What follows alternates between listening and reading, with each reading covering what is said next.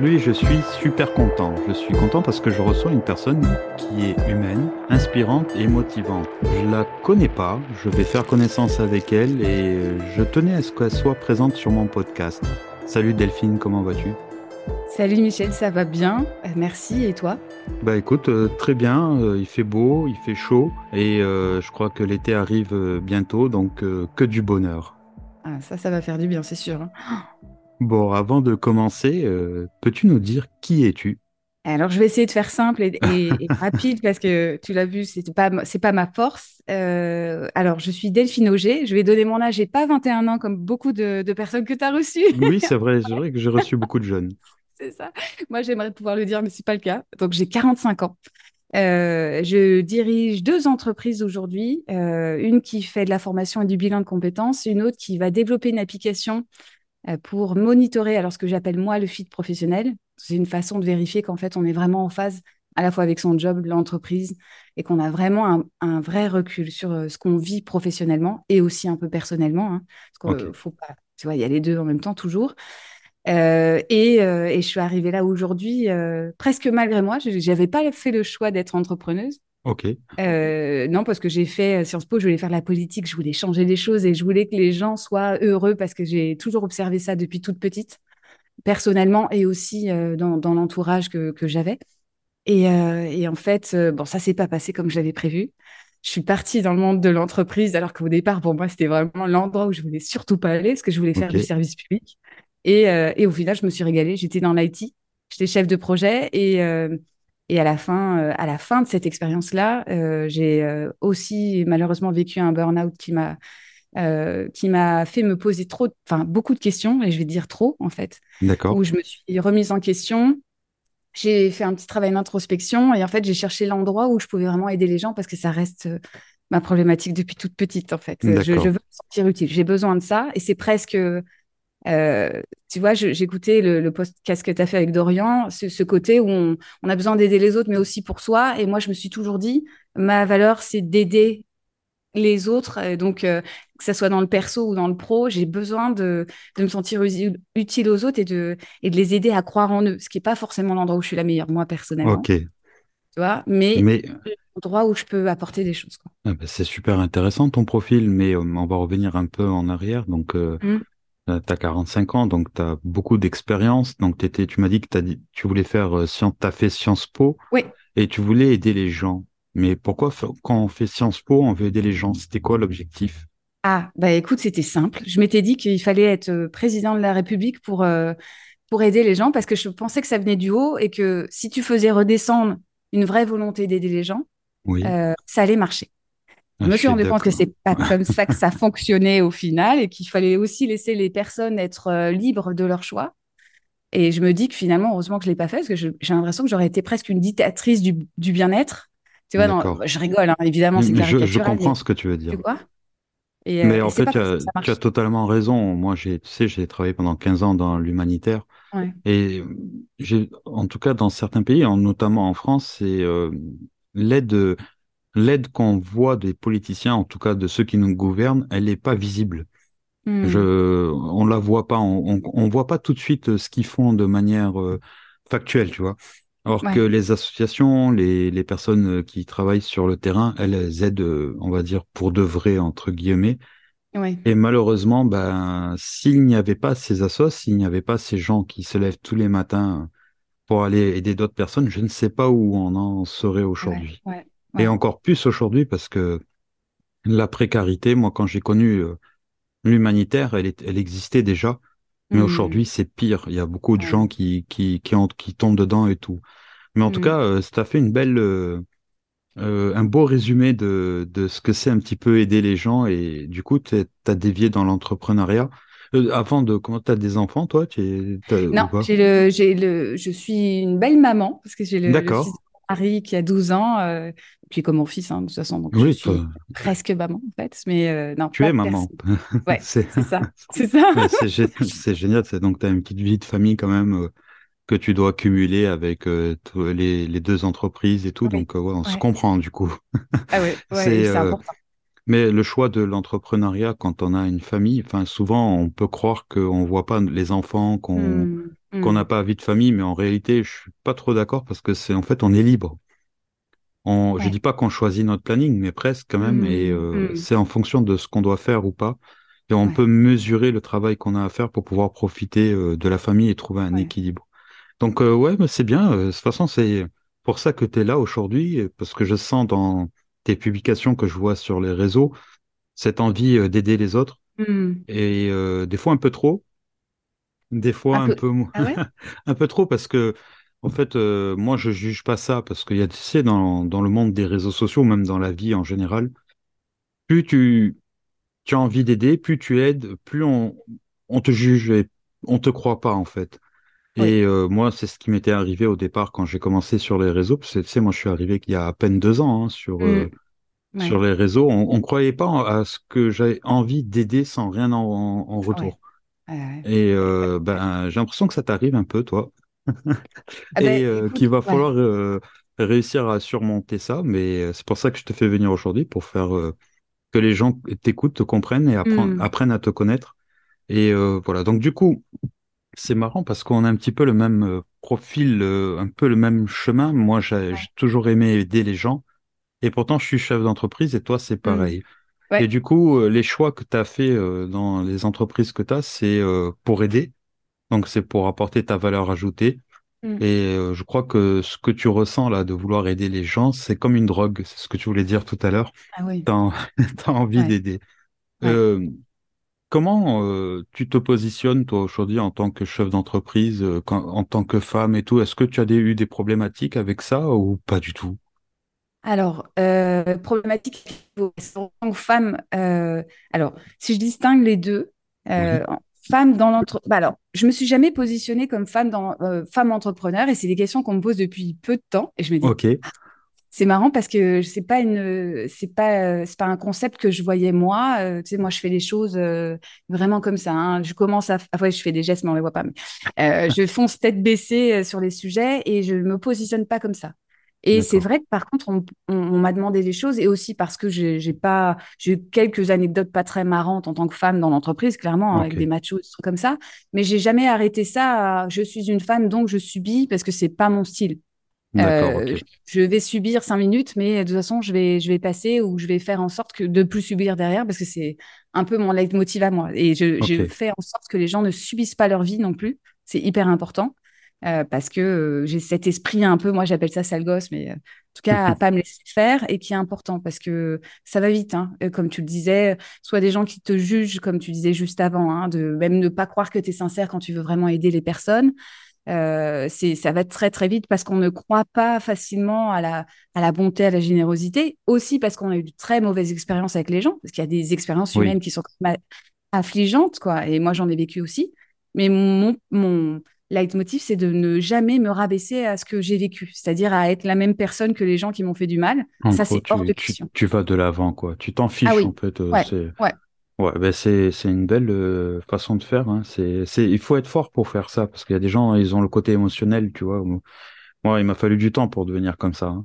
Ah, mais je Attends, ah ben je, te dis ça, mais je dis pas que je le vis toujours très très bien et que c'est là où le fait d'être entouré, euh, euh, notamment avec mon mari, et tu parlais d'entreprise, euh, mon mari, j'ai de la chance parce qu'il me soutient, j'ai fait plein de choses, je révolutionne mon business, donc il y a des endroits où financièrement c'est plus compliqué. Et il m'a dit, mais non, mais moi je crois en toi, tout ah, ce que tu fais, il m'a dit, je serais pas capable de le faire. Il m'a dit, mais prends ton temps, fais comme tu veux moi, j'ai la pression parce que je me dis non, moi, je veux contribuer parce qu'en plus, j'aime bien ce truc-là, si de me sentir indépendante.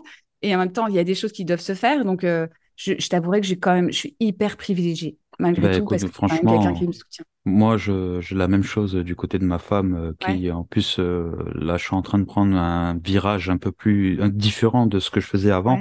Et elle me soutient à fond. Elle comprend pas trop ce que je fais. Je dirais même, elle s'en fiche de ce que je fais, mais fais-le, quoi, tu vois. Et, et je suis là derrière toi euh, ah, pour te soutenir. Et ton, ton mari, il fait quoi, lui, dans la vie? Il est vétérinaire. Ah, yeah, euh, absolument rien. Lui aussi, il aime aider les gens, mais plus les animaux, quoi. Ouais, eh ben, on est sur les animaux. Alors, tu le vois pas parce que tu c'est le cas derrière, mais, euh, mais j'ai une trentaine d'animaux à la maison parce que je suis aussi fan des animaux, si tu veux. D'accord, ok. Tu vois, un truc mais t'as quoi comme animaux? Alors, alors j'ai des ânes, J'ai Ah des ouais. chèvres, j'ai des poules, des canards, j'ai des cochons d'Inde là qui sont juste derrière, avec des lapins, des chiens, des chats. Bon, bref. Et ça pourrait être beaucoup plus parce que moi, c'est une partie de ma vie et c'est ce qui a fait mon équilibre, not- notamment quand j'allais pas bien. Euh, ce côté euh, euh, présence. et de toute façon, depuis toute petite, j'ai toujours plein d'animaux. Et, et tu vois, pour l'anecdote, quand tu disais les gens ont du mal à, ils, ils vont très vite à juger, mais ils ont du mal à comprendre comment fonctionnent les personnes. Et en tout cas, il y a des systèmes qui qui leur correspondent pas. Moi, j'ai toujours plein d'animaux. Et combien de fois on m'a dit, mais euh, en fait, comment tu vas t'en sortir? Genre, tu vas jamais trouver de mec avec des animaux. Alors oui, j'ai mis du temps à, à effectivement me marier parce que ça fait que trois ans quasiment là, si tu veux. Et Mais je me trouvé un vétérinaire en plus, C'est trop forte. c'est ça. Et oui, Comme et ça, au moins, oui, les animaux, ils sont soignés, quoi. Ouais, ouais, ouais. Alors, c'est vrai, bon, on en rigole, mais euh, dessous, dans, dans l'anecdote, c'est vraiment arrêtons, arrêtons de nous faire, euh, d'écouter tout ce que les gens disent de nous et de, de... Tu vois, je pensais quand tu disais que les, les personnes, quand ton prof, je crois, hein, qui disait non, la communication, c'est pas fait pour toi, Oui, laisse tomber. T'as bien Mais c'est pas suivi, hein. possible. Ah ben j'écoute, moi je suis, tu sais, je suis studieuse et et j'écoute. Euh, et, euh, et, et aussi parce que c'est une façon de montrer de l'intérêt aux personnes. Donc moi, pour moi, c'est la base hein, de faire ça. Euh, mais c'est pas possible d'entendre des trucs pareils, tu vois. Et, et, et comme tu disais, il faut être fort. Oui, en fait, il faut être fort parce que on a vite fait de, de nous casser notre enthousiasme, notre envie de réussir pour plein de raisons. Et des fois, je me dis que quand je vois des personnes qui sont presque pré prétentieuses, je me dis, mais au moins, il y a un côté où euh, elles osent y aller parce que si tu écoutes tout le monde et que tu doutes de toi, comme moi je peux pas. hein, si tu veux, eh ben non, tu n'avances pas. Moi, moi on, je suis du style quand même parce que on le voit pas forcément, mais je suis hyper angoissée. J'aime bien faire bien les choses et tout. Avant mes concours, euh, je tombais dans les pommes et, et je, je- je faisais vraiment des malaises. Même au bac, j'étais malade et je suis comme ça, c'est-à-dire. Et quand, et quand je vois des personnes qu'il faut pas douter de soi, bah, enfin, quand ça, ça fait partie de toi, il y a des choses que tu peux dépasser. Il y a quand même une, une partie naturelle, tu peux pas l'enlever. Et donc, quand tu as cette fragilité, tu dois aller encore plus vers le résultat pour te rassurer ou être bien entouré, parce que c'est aussi une condition de réussite. Mais être bien entouré, euh, il faut savoir être entouré de personnes qui savent valoriser les autres et qui n'ont pas peur de valoriser euh, et de, de perdre un peu de gloire ou tu vois, je dis ça comme ça, mais euh, le Je côté où faut être confortable. je suis d'accord avec toi, tu résumes bien les choses, en fait. Je crois que la meilleure façon d'aider une personne, ben, c'est de rien faire des fois. Mm. Quand, euh, ouais. par exemple, voilà, c'est de ne même pas donner son avis et juste euh, Mm. Te faire ressentir à la personne que quoi que tu fasses, en fait, je crois en toi. Ouais. Et euh, ça, bah, des fois, ça se fait même sans mots. Parce Mm. que si tu donnes, les gens qui donnent trop leurs avis ou qui essayent d'arranger, non, c'est pas possible. Parce que ce que tu as Mm. dans ta tête, tu l'as dans ta tête. Tu peux, on peut pas le modifier, tu vois, c'est pas possible. Mais en tout cas, ouais, c'est bien. euh, En tout cas, euh, bon, bo- bonne trouvaille euh, avec ton mari et tes Ah, animaux. C'est, c'était écrit comme ça, euh, tu vois. T'aimes les animaux, tu tombes avec un vétérinaire, Ouais. bah, bravo pour ça, bravo pour euh, ce- cette façon de penser parce que elle est, elle est pas facile. Ça, ça demande beaucoup de résilience et de Mm. d'expérience et de maturité pour penser comme ça. Tu as parlé tout à l'heure euh, d'un burn-out. Mm. Tu sais que moi j'en ai fait un. C'était, euh, si tu veux nous en parler un petit peu, c'était dans quelles conditions? Tu étais salarié, tu étais chef d'entreprise, tu étais dans quelle situation? salarié, mais je pense que c'était pas le premier. Et là, euh, en fait, parce que j'ai quand même cette partie où je, je doute beaucoup et j'ai, euh, je me remets tout le temps en question. Donc, comme s'il y avait un effondrement intérieur à chaque fois pour aller de l'avant. Alors, je te dirais que il y a une partie de moi qui fonctionne comme ça, euh, parce que je dois faire le deuil de certaines situations pour avancer, parce que je suis trop embarquée à chaque fois. Tu vois, c'est euh, un truc où je m'investis à 100%, même plus.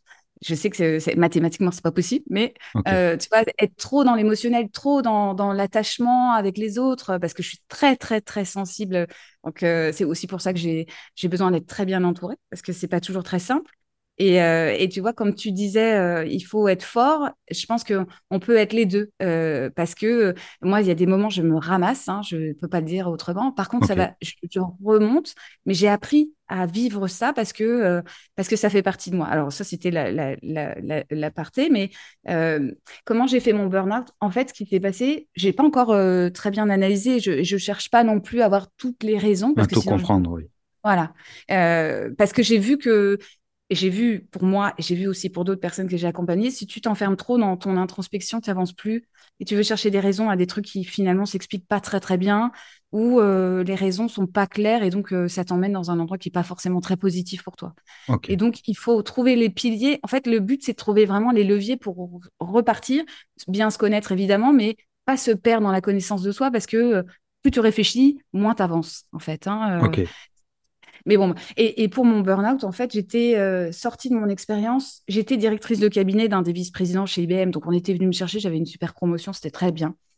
Et j'étais tellement, tellement en train de bosser que finalement, je, surinvestissais ma sphère professionnelle. C'est pour ça que ma sphère privée n'était pas terrible. Elle marchait pas très, très bien.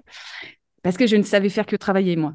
Et c'est vraiment ce que je sais faire. C'est pour ça que l'entreprise marche bien pour moi aussi. Et c'est presque un danger parce que, euh, parce que je sais trop travailler et, donc j'avais tout donné. Je suis partie dans un autre poste après cette promotion parce que le but c'était d'aller de me propulser vers un autre endroit. J'étais responsable de compte sur euh, euh, des telco, etc. Enfin bon, c'est un gros poste hein, chez IBM. J'étais en binôme avec quelqu'un qui était affreux. Alors la vraie raison c'est peut-être ça, mais il ne faut pas que je le dise comme ça. Je parle tout bas comme si c'était un secret. Oui, comme si on nous entend. c'est vrai. Mais on nous entend. c'est ça, c'est ça. Bon, mais fait, j'étais en binôme avec une personne qui devait me faire monter en compétence et ce monsieur-là euh, m'a prise m'a pris pour un danger parce que euh, il s'avère que euh, été donc propulsée via un programme qui s'appelle les Top Talents chez IBM. Donc j'étais identifiée comme top talent. Je suis arrivée là. Je, ma manager qui est devenue ma manager, c'était ma mentor de carrière et notre N plus 2, c'est mon ancien directeur de cabinet avec qui je bossais. Donc le mec, il s'est dit, elle va me bouffer ma place parce que évidemment, le mec n'était pas sûr de lui et, donc il m'a fait vivre un enfer. Donc en fait, au lieu de m'aider, eh ben, il m'a fait, il m'a, il m'a savonné la planche, hein, je peux pas le dire autrement. Et tous les jours, j'allais au boulot, euh, je me disais, mais comment je vais faire? Parce qu'il me donnait pas d'infos. J'étais complètement perdue, parce qu'il y avait une partie que je maîtrisais bien une partie commerciale pure que j'avais pas euh, et sur, lesquelles, sur laquelle il devait m'aider. Et tous les jours, j'allais au bureau et je me disais, mais comment je vais faire? Je m'en sors pas, j'alerte ma manager, elle entend sans entendre, j'alerte d'autres personnes et je voulais pas avoir l'air d'être celle qui va dénigrer son collègue. Mais en même temps, tout le monde me disait, mais ce mec-là, c'est un sale type. le pire, c'est que tout le monde était au courant chez IBM que c'était. Euh, pardon hein, de le dire comme ça, mais ouais, je devrais pas le dire comme ça, mais en tout cas, c'est ce qui. je fais le. oui, mais bon, c'est ça. Oui, mais bon, c'est vrai que là-dessus, humainement, il a été catastrophique. Par contre, euh, commercialement et professionnellement, il, est, il était hyper efficace. Et c'est là où je me suis euh, confrontée à un truc qui était plus possible pour moi parce que je prenais ma petite voiture de fonction le matin, j'écoutais BFM Business. Ok. pour essayer, tu sais, je te donne un peu le contexte. Tu te mets vraiment dans l'ambiance, quoi. Ben ouais, je me disais, je suis hyper euh, sérieuse, tout. Et bien, en fait, je me dis, je rentrais chez moi le soir, j'étais seule, évidemment, parce qu'il y avait que ça. Et je me disais, mais attends.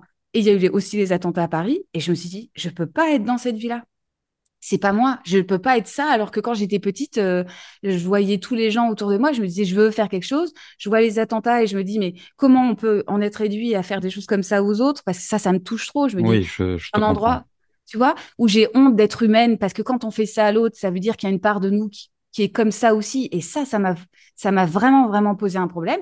Et je me suis dit, non, là, on arrête tout, stop.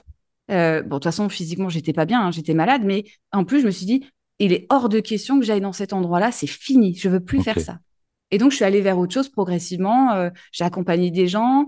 J'ai commencé à travailler avec quelqu'un qui est devenu mon associé et on est en train de prendre des trajectoires différentes aujourd'hui parce que j'avais aussi besoin de, de prendre confiance en moi parce que l'entreprise, l'entrepreneuriat, c'est pas naturel. C'est pas un endroit dont je viens et, et mon père est, était ingénieur, il a fait une grande école, mais il a été dans une boîte. Euh, euh, voilà, on n'est pas entrepreneur dans la famille. Hein. Euh, enfin, en tout cas, on n'a pas ce, truc-là. Donc moi, j'avais pas ce naturel. Moi, je voulais contribuer à quelque chose. Et puis je me suis dit, bah, c'est pas grave. Avec mon entreprise, avec ce que je suis en train de faire, je vais faire en sorte que tout le monde contribue et qu'on aille tous dans le même sens et que cette volonté de changer les choses, je la mette à cet endroit-là, en fait. Voilà.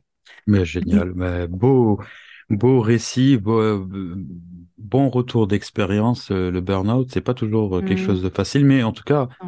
Si je devais te résumer, parce qu'on va arriver à la fin du podcast, c'est que tu es capable de tomber euh, très rapidement, mais tu es aussi capable de remonter très rapidement. Et je crois que, en fait, euh, c'est ce que je dis toujours euh, sur les réseaux. L'échec, c'est de l'entraînement. Et mm. toi, en fait, tu es en plein dedans. C'est, tu es la spécialiste de ça. C'est je suis capable de tomber, donc tu n'as plus peur. Parce que tu sais que tu as cette capacité de remonter très très vite. Ah bah, et euh, je, bah, écoute, euh, bravo, parce que je pense que tout ce que tu dis, ça va aider beaucoup de personnes. On arrive à la fin de ce podcast. Et euh, à la fin de mon podcast, je pose toujours deux questions à mes mmh. invités. La première est plus facile que la deuxième, mais bon, vu que tu as déjà écouté mes podcasts. Oui, je les ai préparés. C'est de la Tu l'as deviné Alors, la première question que je vais te poser, c'est qu'est-ce que tu pourrais dire à toutes les personnes qui nous écoutent de manière rapide pour mmh. gagner et garder de la motivation eh ben, la première chose, c'est de, de jamais se laisser, euh, alors je vais dire piétiner, mais vraiment ça. C'est-à-dire, euh, on ne casse pas l'enthousiasme de quelqu'un. Si vous croyez en quelque chose, évidemment qu'il faut regarder le réel et qu'il faut euh, avoir des bons conseils et vérifier que l'idée, elle est possible. Mais n'écoutez pas les rabat Enfin, c'est le premier truc que je dirais. Les rabat vous les laissez là où ils sont. Ils ont envie de, de, de critiquer, etc. Mais si vous croyez en quelque chose, il faut y aller. C'est vraiment important. Il faut pas douter de soi parce que les gens, ils n'ont pas confiance en eux et ils projettent leurs doutes sur vous. Ça stop, quoi. Vraiment pas. Voilà. Bah écoute, euh, merci de l'avoir fait euh, rapidement. Mais, de toute façon, tout ce que tu nous dis depuis le départ, c'est pour gagner en motivation et je pense que les personnes qui t'ont écouté, qui, à toi et ce que tu as dit, bah, ils vont repartir avec le sourire déjà et surtout avec euh, beaucoup de force. On arrive à la dernière question. Il va falloir que je change mes questions parce que c'est trop facile. Tu as, dû préparer, hésiter et tout avant ah. de venir, alors qui et tout. Euh, si je devais inviter une personne sur mon podcast, laquelle me conseillerais-tu? Alors, est-ce que tu m'autorises à te donner deux personnes ou pas? Oui, bien sûr. Ouais, parce que évidemment, j'ai réfléchi. Euh, et en fait, je voulais te proposer deux personnes qui sont différentes, mais que j'ai eues euh, moi dans mon quotidien et qui m'ont aidé et dont j'aime la personnalité et qui, pour des raisons différentes. Il y a Sophie Roard qui est quelqu'un qui est, enfin c'est une personne qui est graphiste et qui est hyper engagée auprès des femmes pour les aider justement à développer leur entreprise parce qu'elle, elle a senti la douleur, elle a vu tous les endroits où en fait les, femmes euh, doutent tellement d'elles-mêmes qu'elles n'osent pas proposer, proposer des projets qui sont juste extraordinaires. Donc ça, j'adore cette approche-là. Et il y a Ebtissem Dili qui est aussi une personne que je trouve géniale. C'est, elle, elle aide les gens euh, dans le développement des compétences. Et elle a tout le temps de sourire. Et quand tu la vois, tu es obligé de sourire et tu es obligé d'être heureux. Elle, elle est incroyable aussi. Ah ouais, bah, euh, ce qu'on va faire, c'est que je vais leur proposer à toutes les deux. Ah super, c'est cool. Bah, en tout cas, euh, merci de, pour ta présence. Merci pour tous ces mots. C'était cool. J'ai passé un bon moment. J'espère que que tout va bien se passer pour toi. J'espère que tu vas aider plus de monde, que cette drogue, bah, je te dirais pas qu'il faut aller en centre de désintox, c'est ah la, meilleure des drogues. Aide les gens. Euh, tu t'en fous de ce que les autres pensent parce qu'il n'y mm. a que ceux qui font rien qui parlent. et voilà. Ben, en tout cas, merci pour tout et je te dis à très, très bientôt. Merci beaucoup. Merci à toutes et à tous pour votre écoute. Je vous dis à très bientôt pour un nouveau podcast.